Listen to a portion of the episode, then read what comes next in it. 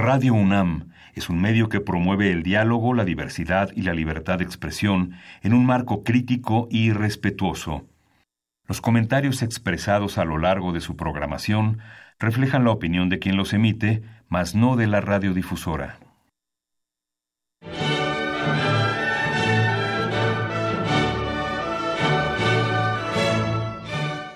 Diálogo jurídico. Derecho, cultura y humanismo. Programa a cargo del maestro Eduardo Luis Fejer.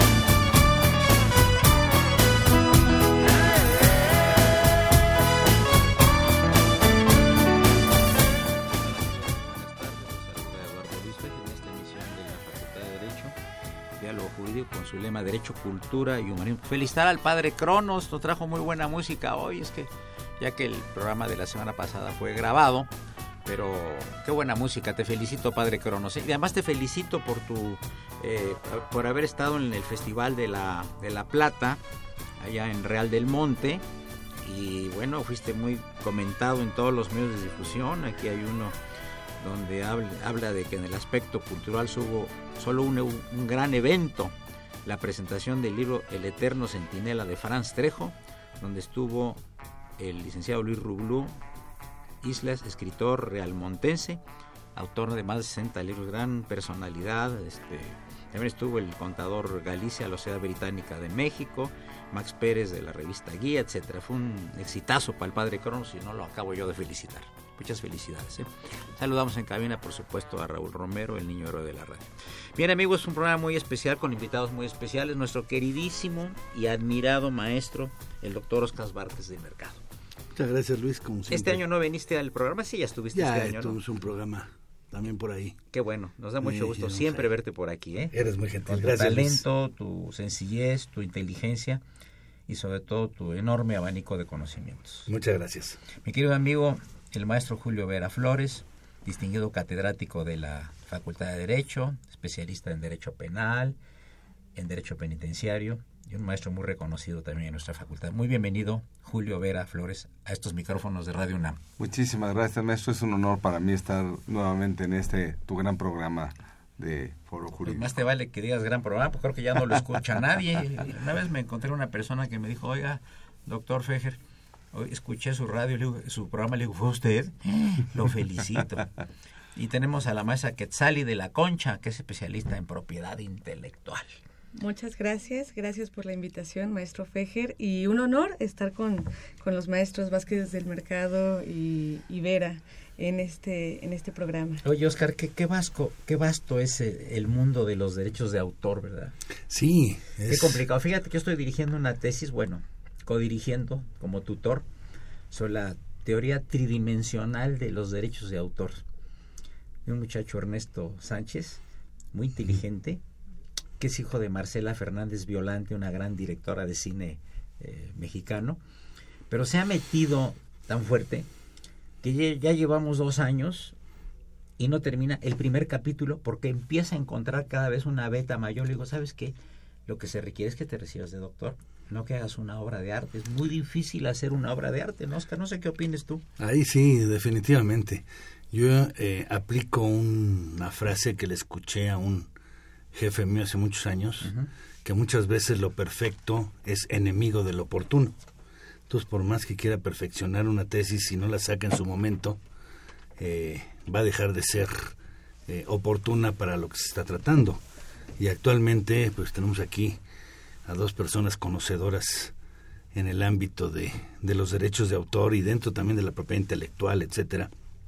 El caso de Quetzalí y el caso de, de Julio, por cierto, grandes amigos míos. Oye, este, es complicado todo el asunto de los derechos de autor. Yo, yo recuerdo hace algunos años un problema que hubo en alguna universidad, que no es la nuestra, donde dos profesores eh, parece que escribieron eh, un libro muy similar y se acusaron ellos de que uno le había copiado al otro. Quetzal, qué difícil es determinar algo, ¿no? Sobre, todo, porque no tenía la bibliografía, pues parece que no estaba muy bien explicada al final de cada página. Entonces, pues a veces se toman conceptos sin poner las comillas, sin poner el número, sin poner la referencia, ¿no? El aparato crítico que se llama. Y hay que pensar en qué es copiar y también hay que pensar en por qué le reconocemos mérito a un autor. ¿Qué es lo que reconocemos? ¿Por qué le damos un derecho exclusivo? Y eso tiene que ver no siempre con el contenido, porque podemos hablar de lo mismo, dos personas o tres o más, pero la forma en cómo lo expresamos, eso es lo que se reconoce, eso es lo importante. Si seguro lo tendrás en mente, yo te hablo de, de las meninas, pues puede ser que pienses en la obra clásica eh, o pienses en Picasso. De hecho, es curioso, uno de los autores más acusados de plagio, de copiar, ha sido Shakespeare. Eh, ¿Por qué? Porque evidentemente él estaba envuelto en un abanico cultural de obras clásicas, muchas de ellas griegas, eh, que por supuesto influyeron en su obra. Habla de los mismos temas, tienen prácticamente la misma trama, pero la forma en cómo lo dice y cómo lo expresa es lo importante.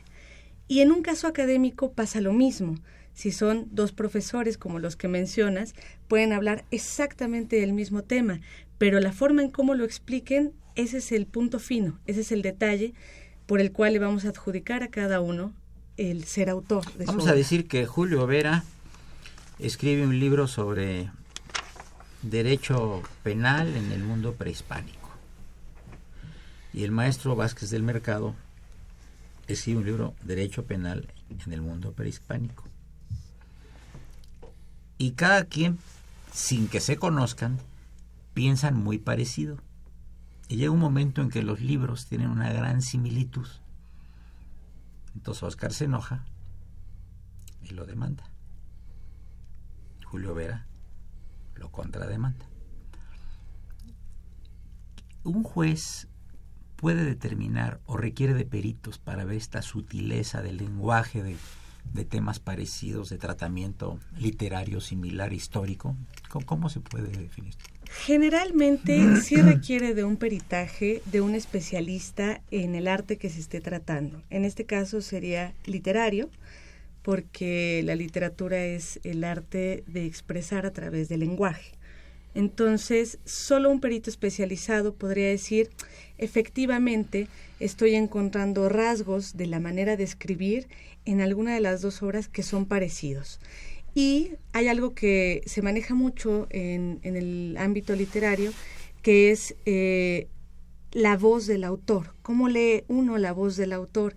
Ahí se puede notar de quién es originalmente, porque tal vez yo esté leyendo el libro del de, maestro Vera, pero estoy escuchando al maestro Vázquez del Mercado. Entonces, determinar eso es difícil. También determinar la medida en la que uno dice esto es plagio, porque tal vez tomó algunas frases al azar que se parecen mucho, pero el resto del contenido es original, o probablemente no. Hay una diferencia importante que es el plagio servil y el plagio deliberado. El plagio servil o vulgar es aquel donde es una copia. Lo único que hizo el otro es, eh, transcribir. es transcribir, copiarlo y ponerle su nombre. Y el deliberado, ahí sí hay también un trabajo, eh, yo diría hasta creativo, para hacer eh, de cierta manera propia la obra, cambiando algunas palabras, el orden de las frases, a veces hasta el orden de los capítulos. Ahí cuesta más trabajo, sobre todo para un juez que sí tendrá que auxiliarse de un perito para determinar, mira, en la figura literaria de estos libros sí se puede llegar a confundir. Este, Julio, ha habido gente que ha parado en la cárcel por esto, ¿verdad? Sí, sí. Por plagio, ¿no? Sí, sí. Inclusive algún editor estuvo este en la cárcel como dos años o tres, uno muy famoso, yo lo conozco perfectamente, no digo su nombre, pero estuvo en la cárcel, algún problema tuvo de plagio. Sí, eh, y, entendamos el plagio que es este, es eh, en términos generales es el apoderarse de la creación artística o literaria, como decía la mesa de la concha, eh, ajeno para hacerla pasar como, como propia, ¿no? Como propia. Entonces, y hoy en día la ley eh, federal de derechos de autor eh, y está tipificado esa conducta en las fracciones 5, 6 del artículo 135. Eh, es, bueno, lo que es interesante, solo como dato, es que la palabra plagio no aparece en toda la ley federal de derecho de autor. Se hacen ciertas referencias a lo que sería apropiarse de una obra, que eso es lo que aparece en estas fracciones, y en el propio Código Penal, en el artículo 427, tampoco se menciona la palabra plagio. Más adelante te puedo contar de dónde viene.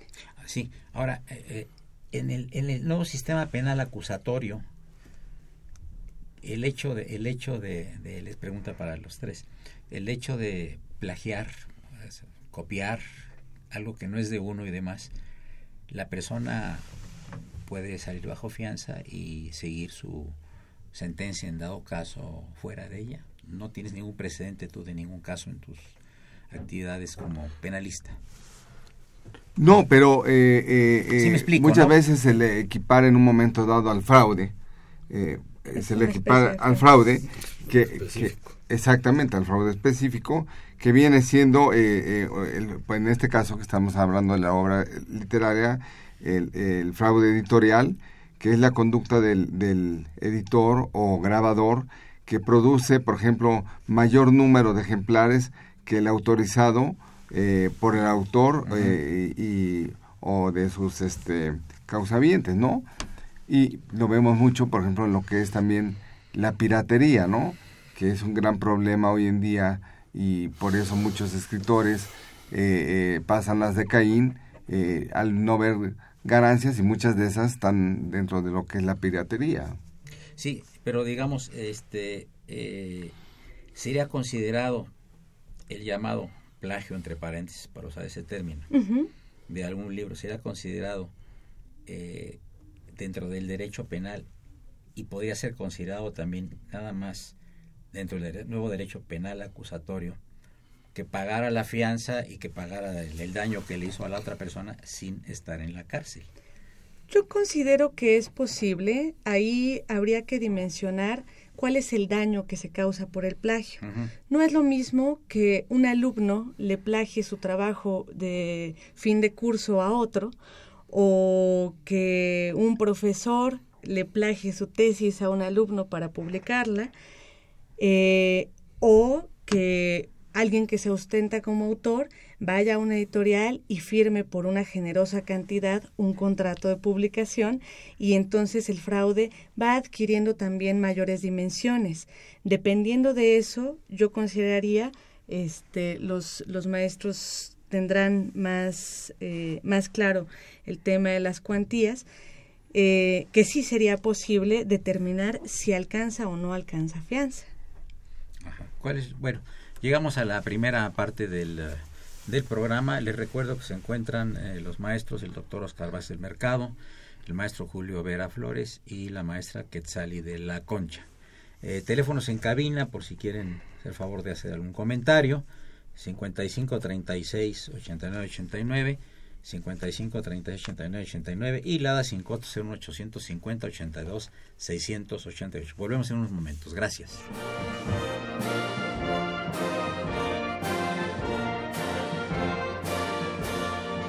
Su opinión es importante.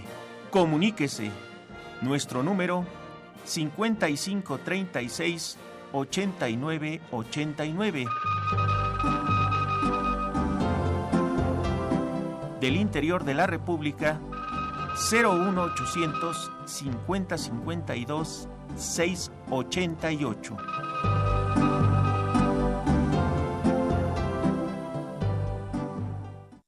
Eh, que se ha revertido, hay que decirlo, en épocas recientes. Por ejemplo, Real del Monte, Mineral del Monte, que es el lugar donde nací, eh, lo remozaron un poco con un criterio de set cinematográfico no eh, estrictamente auténtico. pintaron las fachadas de las vías de acceso simplemente en una época, pero eso le, le ha permitido revitalizarse y hay ahora una corriente turística que se ha mantenido y que deriva también al mineral del Chico, que es otra de las poblaciones muy características de la zona minera del estado. El estado tiene muchos balnearios eh, cerca de esa zona minera, eh, Santa María Amajac, o bien en el, eh, la parte norponiente, Ajacuba, otros lugares en, la parte que va hacia el estado de Querétaro. Eh, tiene efectivamente, como dices, muchísimos puntos de interés turístico, tiene una arquitectura religiosa extraordinariamente llamativa, tiene conventos agustinos y franciscanos de gran valor, eh, no todos ellos bien conservados, pero sí muy señalados por su significación histórica. Eh, por ejemplo, en Tepeapulco escribió Fray Bernardino de Sahagún su libro sobre las cosas de la Nueva España, eh, y así por doquier se pueden encontrar. Y sin embargo, el Estado es un Estado pobre, tiene algunos de los municipios más empobrecidos del país en la Sierra Tepehua, eh, en el Valle del Mezquital. Eh, porque no ha habido una organización gubernamental coherente, sostenida, que...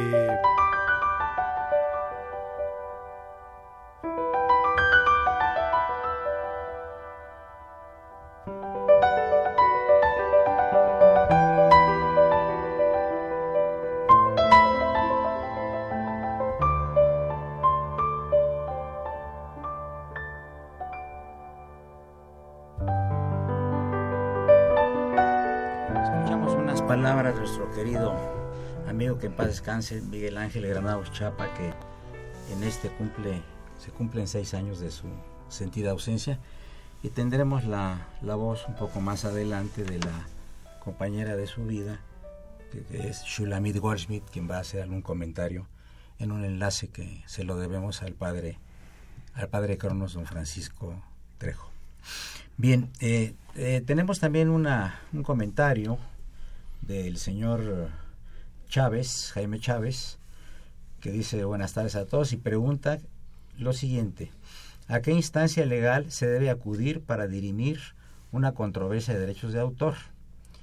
¿Y qué criterios deberá contemplar el juez entre la opinión opuesta de dos peritos? Vázquez del Mercado. En principio, sí, eh, derechos de autor en la actualidad en muchas ocasiones se ve primero en un medio alternativo. Okay.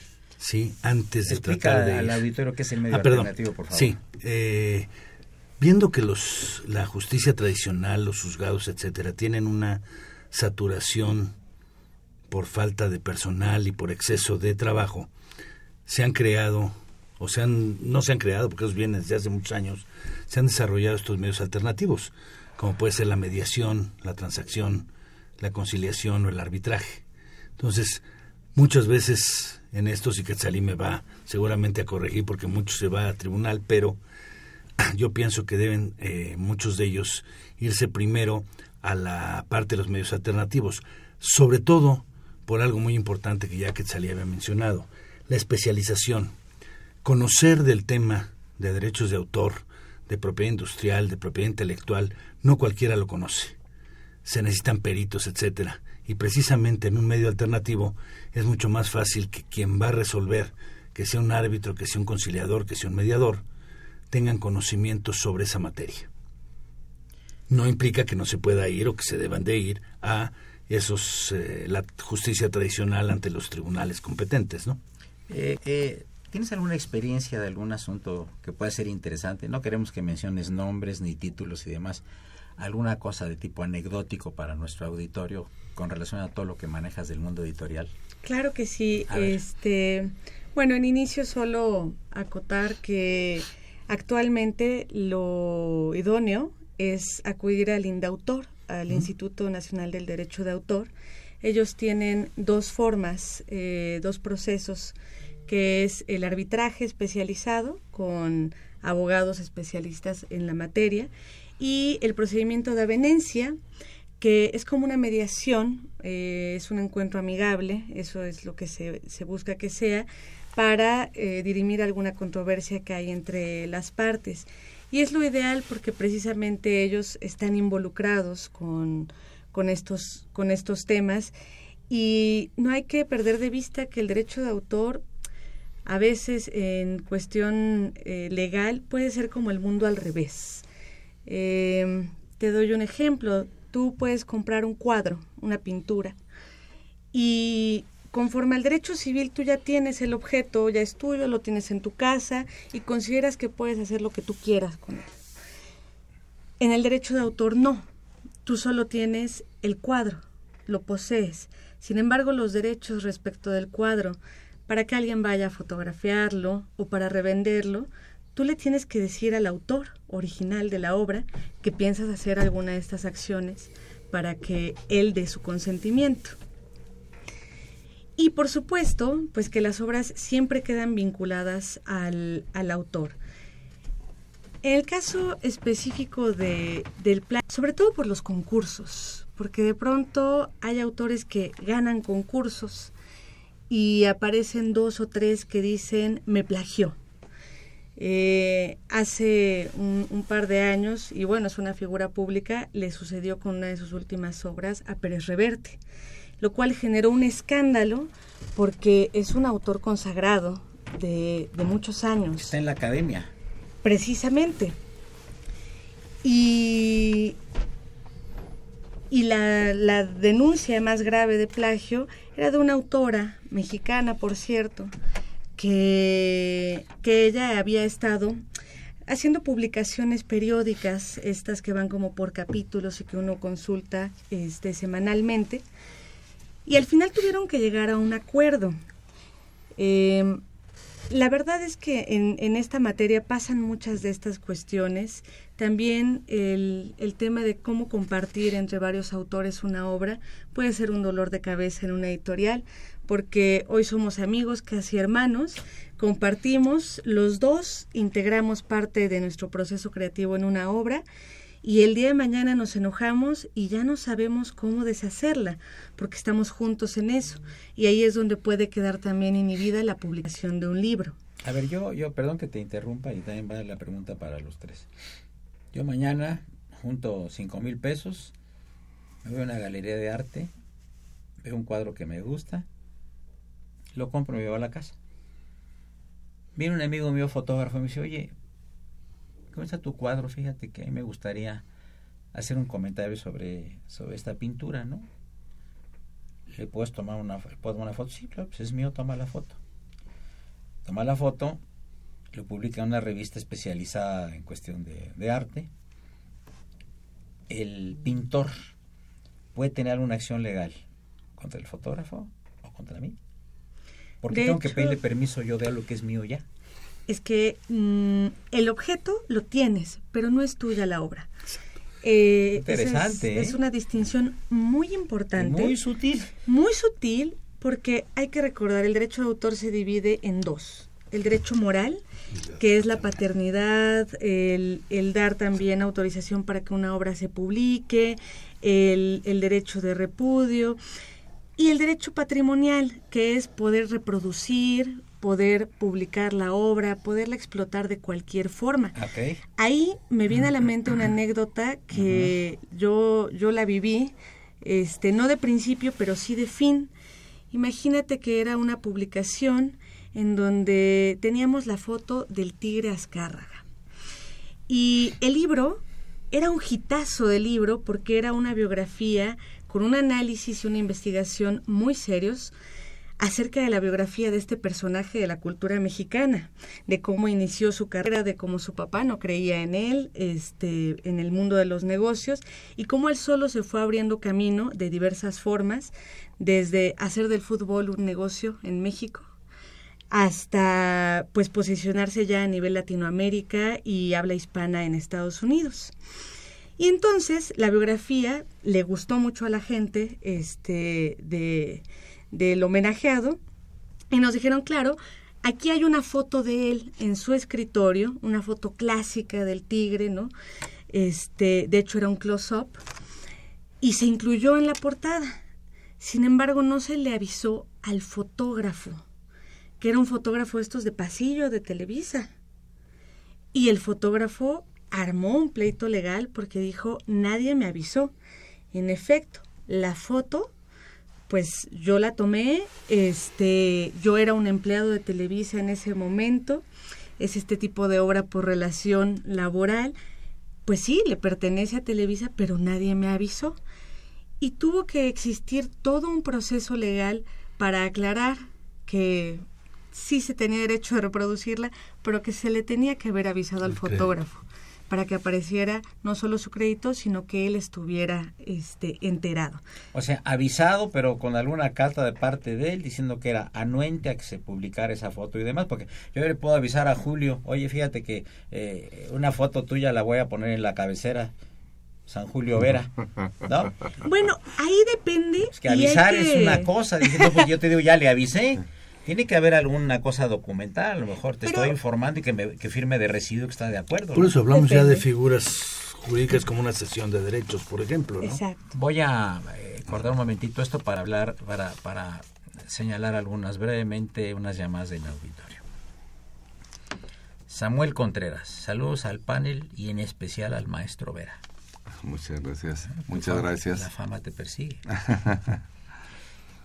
Ruiz Coy, un señor Ruiz Coy, ¿cuánto cuesta registrar una obra literaria de 400 páginas?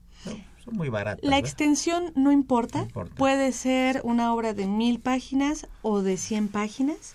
El costo actualmente está cerca de los 200 pesos directamente en ventanilla del Indautor. En la calle de, de Puebla, ¿no? Es Puebla, casi esquina con Jalapa. No sabemos si seguirá ahí porque a partir de, del temblor no han podido laborar en sus oficinas. ¿Ah, sí? sí quedó afectado el, el, edificio.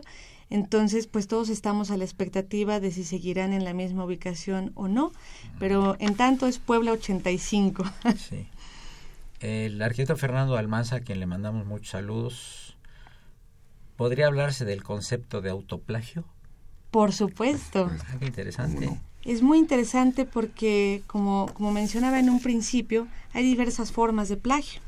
El autoplagio generalmente es cuando tú vas como autor y publicas una novela. Y al siguiente año te busca otra editorial y te dicen, oye, fue un éxito la novela histórica que publicaste el año pasado, te queremos contratar que las musas no se acercaron contigo, no te inspiraste, no te vino nada nuevo a la mente, dijiste, voy a tomar mi propio libro, le voy a hacer algunos cambios y lo voy a entregar. Ah, Ese es el denominado autoplagio. Perfecto. Muy interesante. Amigos, llegamos a la parte mía del programa. Les recuerdo que se encuentran los maestros, el doctor Oscar Vázquez del Mercado, la maestra Quetzali de la Concha y el maestro Julio Vera Flores. Eduardo Luis Fejer es el 860 Red Universidad Nacional Autónoma de México.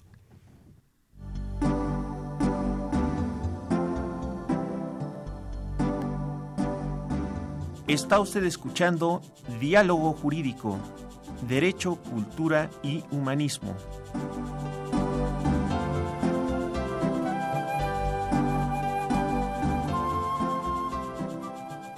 A través del 860 de AM el alma mater del cuadrante.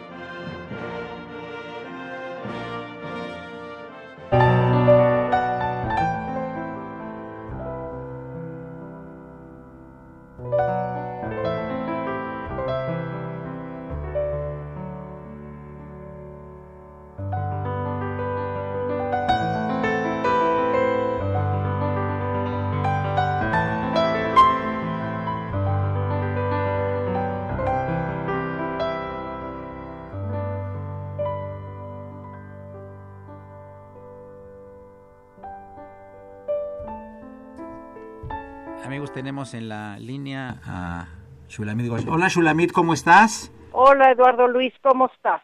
Aquí recordando con mucho cariño y con mucha nostalgia al querido así maestro. Es, así es, Eduardo. Pues hoy se cumplen seis años exactamente de que ya no tenemos esa presencia y esa idea rectora para nuestro país y pues qué se le hace. Yo creo que ahorita sería, si viviera, qué lástima que no, una de las grandes voces en tantos problemas en los que estamos metidos en este país. Bueno, no hay país que no tenga problemas. Que así pero... es. No sabes cuánta gente aún hoy, después de seis años, hay gente que se acerca y me dice, ¿qué diría el maestro de esta situación? ¿Qué opinaría? ¿Cómo nos orientaría? Porque sí realmente creo que el país entre tantas cosas propiciadas por la naturaleza y propiciadas por, por el hombre, necesitaríamos una orientación que Miguel Ángel sería el adecuado en dárnoslos. Pero pues así es la vida, se fue y todavía no hay quien tome esa estafeta que él dejó. Aunque hay varias personas, entre ellos tú, que pueden tomar esta, esta herencia de Miguel Ángel mucho, pero la comparación es de aquí a la Luna o al planeta Urano. No, ¿eh? no, no, no, Muy bien descubierto, así es, agradezco mucho. Pero, bueno, pues aquí estamos recordándolo, como dices tú, con cariño, con nostalgia, con tristeza, pero seguimos adelante. Chulami, yo te agradezco mucho y ya sabes que en ese programa pues eh, hay la nostalgia del talento, la visión, el intelecto. Yo te lo agradezco a ti, Eduardo, la Luis, a y la inteligencia y a todo tu equipo que año con año lo recordamos. Y seguimos en contacto. Ya estarás invitada próximamente para que platiquemos de algún otro tema, ya que eres una mujer muy brillante y que tiene un abanico de actividades académicas Muchas gracias. maravillosas. Más que, como eres muy modesta, no existe que te anunciáramos con todos tus títulos. Muchas gracias y pronto estaremos en contacto. Un abrazo. Muchas gracias y la mejor de las tardes. Buenas tardes. Igual para ti. Buenas tardes. Eh, amigos, eh, eh, el señor Eduardo Cruz pregunta al panel, ¿pueden comentar algo sobre la demanda contra Agustín Lara con relación a la canción María Bonita? No tengo ahorita presente cómo, cómo está el, el caso, habría que revisarlo. Eh, ¿Y quién es el demandante? Sí, porque además eh, pues el talento de Agustín Lara es una cosa extraordinaria. ¿verdad? Así es, seguramente varios quisieron adjudicarse en su momento la obra que él tenía o decir que, que hay plagio, ¿no? Pero esta es una pregunta medio complicada porque sí hay que conocer el asunto para poder decir cuál es la, la situación que guarda, ¿no? Cada uno de los asuntos de derechos de autor son muy complicados y cada uno tiene aristas. Yo siempre digo bemoles y sostenidos en música, pero sí son muy complicados. nos habla el criminólogo, el doctor Martín Weinstein, y saludas, nos saluda diciendo que es un programa extraordinario. Gracias, doctor Weinstein. Un saludo al doctor Weinstein. Muchas gracias. Saludo. ¿Es cierto que las fotos que se suben a Facebook, los derechos pasan a esa empresa? Pregunta Bernardo Cruz. Eh, no, es mentira, ah. es una de las, de las responsabilidades que todavía falta aclarar con los prestadores de servicios en Internet. Eh, hay que recordar que el derecho a la imagen está regulado tanto en materia civil como en derecho de autor y en el caso del derecho de autor guarda la misma lógica. La imagen de uno, la fotografía de uno, siempre va a estar ligada a la persona física, a quien fue fotografiado o en su caso a, sus herederos durante un cierto periodo de tiempo. Por ejemplo, yo le tengo mucha admiración, que además es cierto, cariño, afecto y reconocimiento a Oscar Vázquez del Mercado.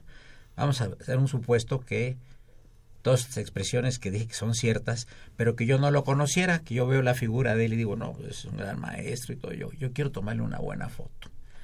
Y mientras estoy descuidado él, yo paso con mi celular y le tomo una foto al maestro Oscar Vázquez del Mercado. Y después la publico. Bueno, pues en ese caso, si el maestro Vázquez del Mercado no está de acuerdo... No, bueno, no, no vio que le tomó la foto. Bueno, es más, hay un caso eh, de un escritor, eh, también miembro del Colegio de México, muy reconocido, que es Gabriel Said. Él tiene como una de sus características que no le gusta ser fotografiado. Correcto. Y esto le sucedió hace algo así como unos 25 años, que saliendo precisamente del colegio, un fotógrafo eh, colombiano de cierto prestigio, que se dedicaba principalmente a tomar fotos de intelectuales, pues lo cachó en las escaleras y le tomó una fotografía. Que nunca hemos visto una foto de él, ¿eh? No. Al menos yo no. Siempre ha sido muy cuidadoso en ese sentido eh, de no ser fotografiado y de que no se publique su imagen, porque además para él su imagen pública es su literatura. Entonces... gran talento, ¿eh? Gran talento y gran oh, maestro de oh, muchos. Sí, sí. Pero no da clase, no sé si de clase o no el maestro ahí. No, yo el contacto que he tenido con él es solamente por sus libros. Por sus libros eh, y por su participación en la revista Letras Libres. ¿No te recuerda un poco, no les recuerda, amigos, a, a Traven? O Bruno Traven, que decían, ¿no? Que eh, el que hizo una investigación que se metió de ayudante de él fue Carlos Fuentes para que, disque de ayudante, ¿no? Para ver eh, quién era realmente. Bueno, es que siempre que, un artista tiene este tipo de limitantes, eh, genera un halo de mito, de, ser muy interesante. Y atractivo. Sí, por supuesto. Creo que lo ha logrado, lo ha logrado bien y es impresionante, pero lleva toda la vida lográndolo. Este... Seguramente entrega sus libros por interpósita persona y todo es a través de alguien y todo, ¿no? De hecho, es muy estricto con que sea un editor que también es editor en el Colegio de México y solo así es como se entrega. Los contratos se le tienen que enviar a, su, a sus oficinas es muy estricto en, en, esa parte. Pero además es una gran voz de México, porque tiene una serie de opiniones extraordinarias. ¿eh? Ese es un hombre de un gran talento, ¿eh? no solo en lo que escribe, sino en lo que opina luego en los periódicos o en las revistas, ¿no? Es correcto, es un, es un gran analista eh, social y político. Y también un gran defensor de, de los derechos de autor. Él tiene una obra muy interesante, dos obras muy interesantes, que uno es... Eh, de la economía en el arte, acerca del dinero en el arte. Y El secreto de la fama, que a mí me encanta, tiene relación con estas cuestiones de, de los plagios, porque dice, hay dos tipos de autor. El autor que es muy reconocido porque sabe citar, porque sabe incluir muy buenos textos dentro de su libro, no porque tenga un mérito en específico, pero sabe citar. Y el que tiene ese momento que dicen, como que te iluminas en ese instante y te viene, te viene el proceso creativo y puedes escribir o puedes componer algo. Oye, Julio, este eh, hemos visto también en los últimos años con la aparición de la tecnología cibernética tan avanzada, es que algunos alumnos, este, cuando les encargas algún trabajo, nada más buscan ahí en internet y lo copian y lo acomodan y le ponen otro título y todo lo demás. Hay un maestro de la facultad que platiqué con él sobre el tema y me dice, yo me quito ese problema. ¿Y cómo le haces? Le digo. Aparte que leemos todos los trabajos. Me dice, es que yo pido que lo hagan manuscrito. Les encarga los trabajos manuscritos, Que, que, es un problema ahorita escribir a mano un texto de 50 hojas, ¿verdad? Y después traducirlo. Solamente, solamente, solamente, en el medievo, ¿verdad? Este, había, la, había la famosa película, ¿no? ¿Cómo se llamaba? eh, eh, sí. A ver, hay, su gran ventaja eh, cuando un alumno, bueno, aquí, aquí la maestra, y, está, que, además es todo, tanto el maestro Vázquez del Mercado como yo, que fuimos sus maestros, sus mentores, este, nos da muchísimo gusto. Eh, eh, cómo, cómo ha ido para adelante, para adelante y eso... eso ¿Eres abogada también? Ah. Sí, soy abogada, especialista en propiedad intelectual. Por eso, pero ¿estudiaste en la Facultad de Derecho? Es correcto. y no me habías dicho ese dato de ella. Sí, estudié en la Facultad de ah, Derecho y... Interesante. ya le he dicho que nunca diga su promedio cuando esté yo, porque salió con 95 o 96, no mal recuerdo, y entonces este me da mucho gusto porque a lo que va hoy, eh, eh, y decía que me quito el problema y dejo que hagan manuscritos, uno como maestro va, teniendo algunas tablas, sobre todo ya después de determinado tiempo de dar nuestra cátedra, y ya sabemos que es los famosos bajonazos, o sea, bajo del internet de esto, bajo del internet lo otro, y ya los conocemos, ¿no? Y lo que hace el maestro es, este, muchas veces, manuscrito, parece mentira, se les queda al alumno eh, eh, eh, lo, que está escribiendo, ¿por qué? Porque ya no es el bajonazo y eso, y, y pues sí, será cosa del medievo, un manuscrito, pero sigue siendo eficaz en ese sentido. El nombre de la rosa es el libro, ¿verdad? Sí, de el nombre de la rosa. Es una película maravillosa. De Humberto Eco. De Humberto Eco. Otro gran personaje de la literatura. Extraordinario. una mente brillante. Sí, ¿verdad? Sí, sí, sí. Eh, qué interesante. Oscar, ¿y tú qué experiencia has tenido en la dirección de tesis? Sobre todo algunos que engañan antes de que hubiera estos programas para poder eh, determinar si una tesis era plagiada o no. Metes algunos párrafos en estos programas y se te relacionan con varias obras y ves si es o no plagiada, ¿no? Pero antes no. Entonces, ¿en qué momento te dabas cuenta? Al momento del examen. En el examen te dabas cuenta que el alumno había copiado la tesis, porque le preguntabas y no sabía absolutamente nada de ello. Y entonces llegas al momento en el que, ¿cómo le hizo este alumno para llegar al examen profesional?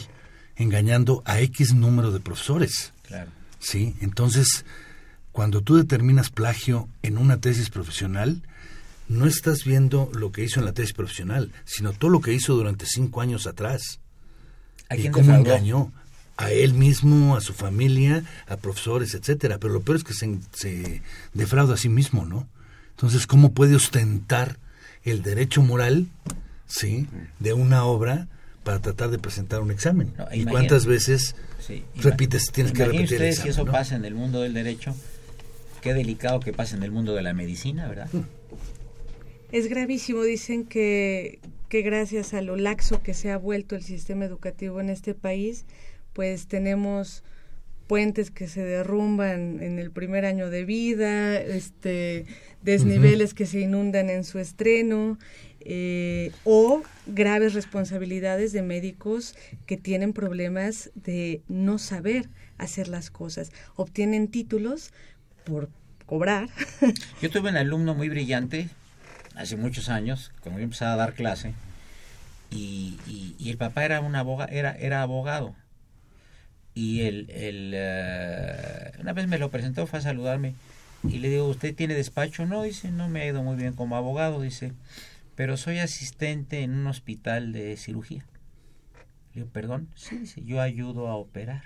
Qué tremendo. Le digo, ¿y cuántos se le han muerto? No, dice, hasta ahora ninguno, dice, y me gusta mucho. Pero yo ayudo, yo inclusive abro, dice, yo uso el bisturí. Y el que, el doctor que es mi amigo, que es el dueño del hospital, pues eh, dice que tengo muy buena mano y el señor es, es licenciado en Derecho.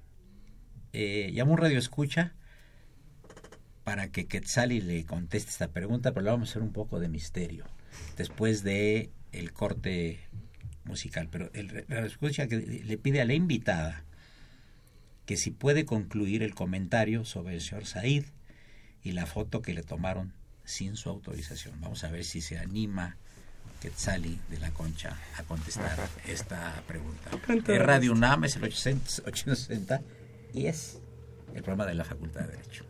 Gracias.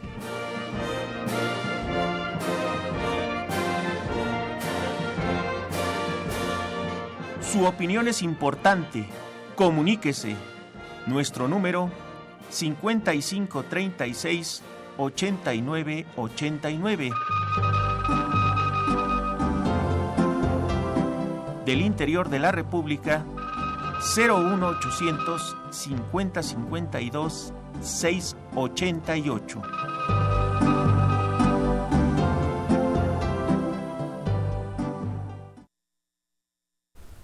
Eh, porque en efecto era muy estimulante de las eh, aptitudes sexuales del público.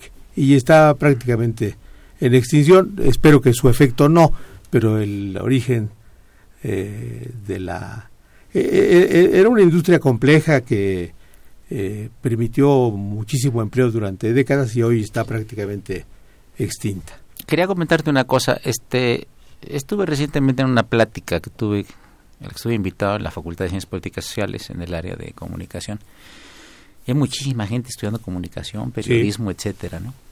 ¿Qué va a pasar con toda esta gente que no hay suficientes medios como para absorberlos? ¿De que, a qué se van a dedicar? Ahí me alarmó, si en derecho, por ejemplo, ahí me alarma mucho ver tantos muchachos eh, que son miles, ¿eh? son miles. También son ustedes miles en ciencias políticas. Pero muchos menos que en derecho. Sí.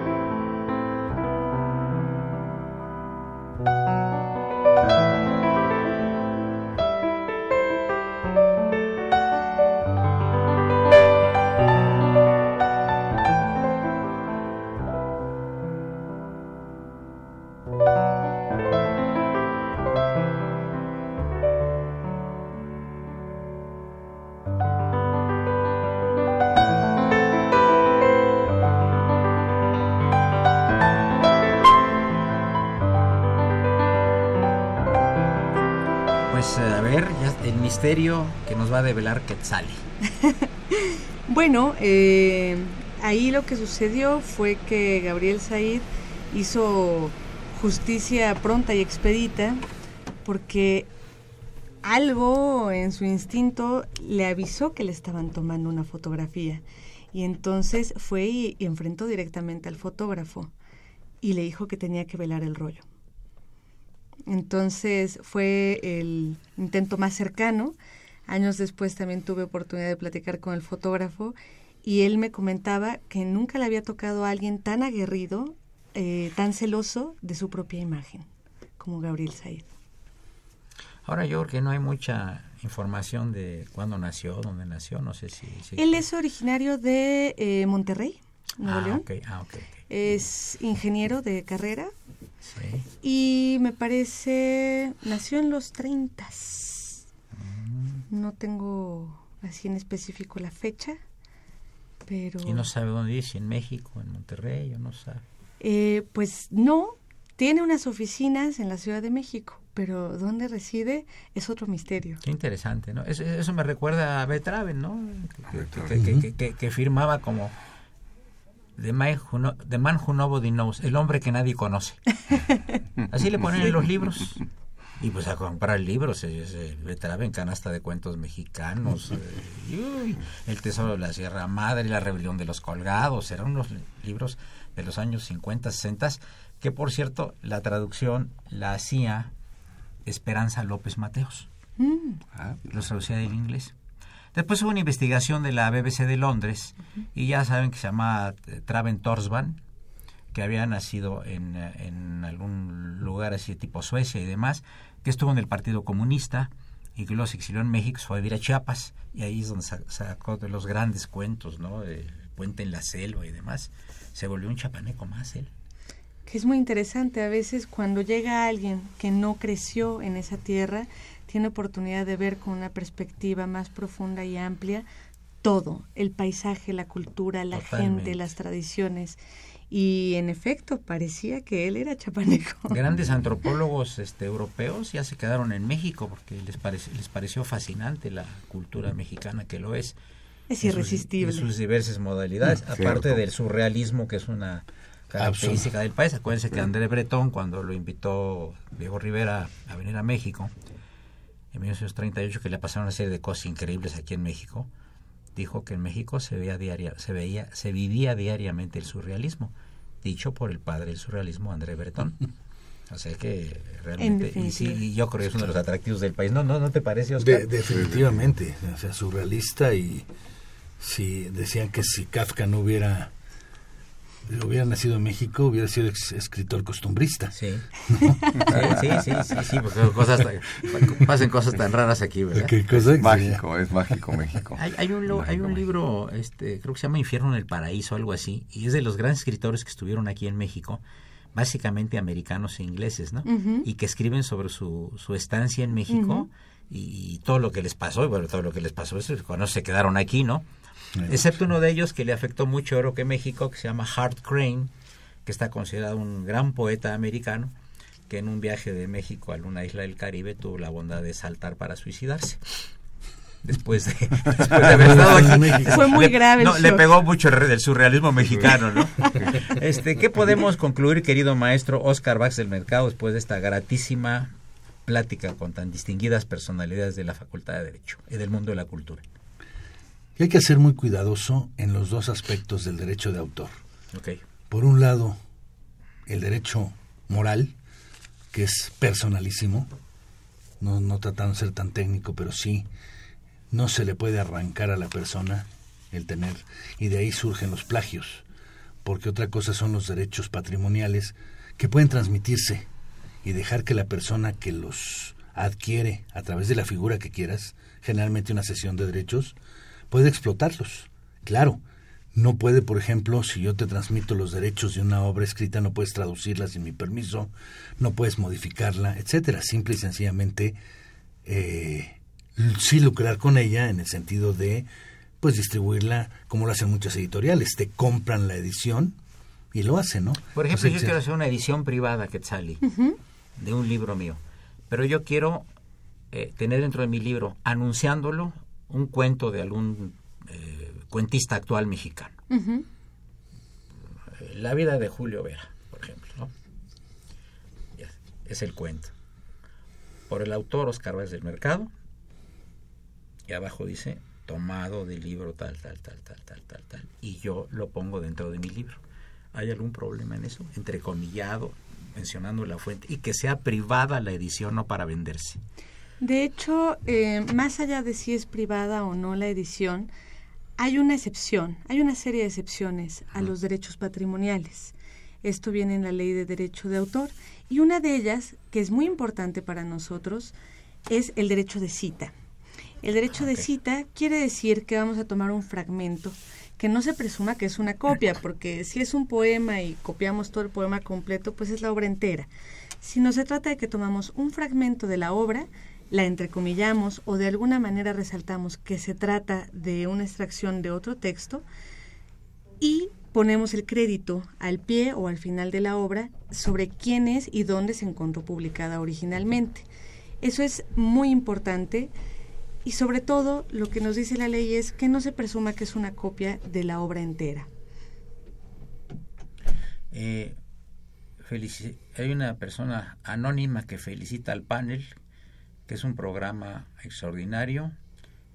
Eh, nos informa nuestro asistente de producción Raúl Romero, que llamó mucha gente para comentar que el programa de hoy estuvo muy interesante y que ojalá hagan otro igual con los mismos invitados y particularmente a la maestra Quetzali, que es una mujer muy preparada. Muchas gracias. Muchas gracias a la persona anónima que llamó. También hay anonimato en nuestro, en nuestro auditorio y por supuesto lo respetamos. ¿Tu conclusión? Eh, eh, eh, primero que nada, muchísimas gracias por estar ante este maestros tan distinguidos, la maestra de la concha, doblemente maestra de la concha, porque también tiene ya una maestría en la UBA, en la Universidad de Buenos Aires.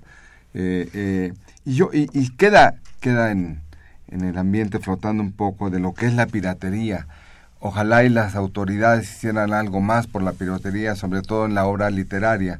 Hay, escritores que lamentablemente sabemos, como decía hace rato, pasan eh, penurias muchas veces y aunado a eso, pues luego le eh, salen sus libros en la piratería y realmente el costo de, un libro pirata en las calles luego son 25 o 30 pesos menos que en una librería y el, y el, y el escritor, ¿no? el autor, pues deja de percibir y, su esfuerzo, su intelecto, su creatividad y eso, pues no va mucho más allá de eso, ¿verdad? Perfecto. Ojalá y si, si hubiera un siguiente Pues amigos, llegamos al final del programa. Muchas gracias, maestro doctor Oscar Vázquez del Mercado, por tu comentario y presencia. Muchas gracias, Luis, como siempre. Un abrazo. Encantado de tener a la maestra Quetzali de la Concha. Muchísimas especialista gracias, en propiedad individual. Y al querido maestro penalista, don Julio Vera Flores. Muchísimas gracias, estimado Una operación de socorro, Montes, a quien saludamos con el cariño de Trae un abrigo ahora sí como si estuviera en un invierno cruel allá en Canadá. Eh, la imagen siempre grata del padre Francisco Trejo, el autor del extraño cementerio, misterioso cementerio en Real del Monte, a quien saludamos con afecto, y también la presencia del asistente de producción, don Raúl Romero Escutia, niño, héroe de la radio y admirador, por supuesto, de Pikachu. Soy Eduardo Luis Fejer, la mejor de las tardes, y continúen el 0860, esto es Radio Universidad Nacional Autónoma de México.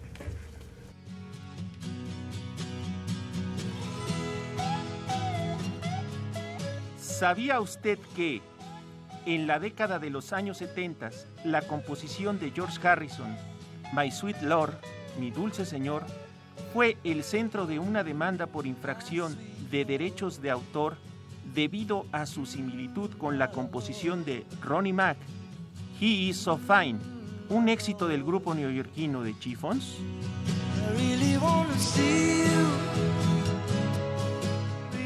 George Harrison, a pesar de defenderse alegando que usó el himno cristiano Oh Happy Day como inspiración, sin embargo fue la sentencia de Richard Owen, juez de la Corte de Distrito, la que determinó que George Harrison plagió inconscientemente la canción del grupo The Chiffons, provocado por un caso de criptomnesia, y lo más doloroso, George Harrison tuvo que pagar a la compañía Brightons 587 mil dólares.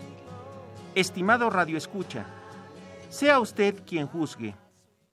Escuchemos un fragmento de He is so Fines con el grupo de Chiffons.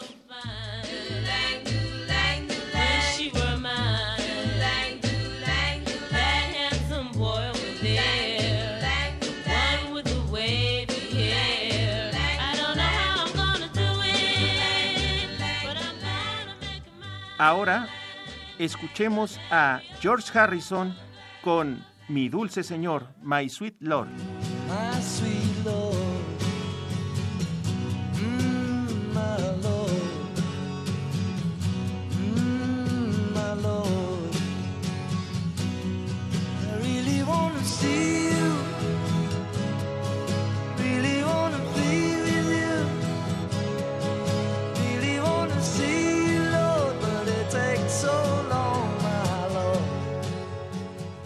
En la operación, Miguel Ángel Ferrini reportó para Diálogo Jurídico de Radio Universidad el padre Cronos Francisco Trejo.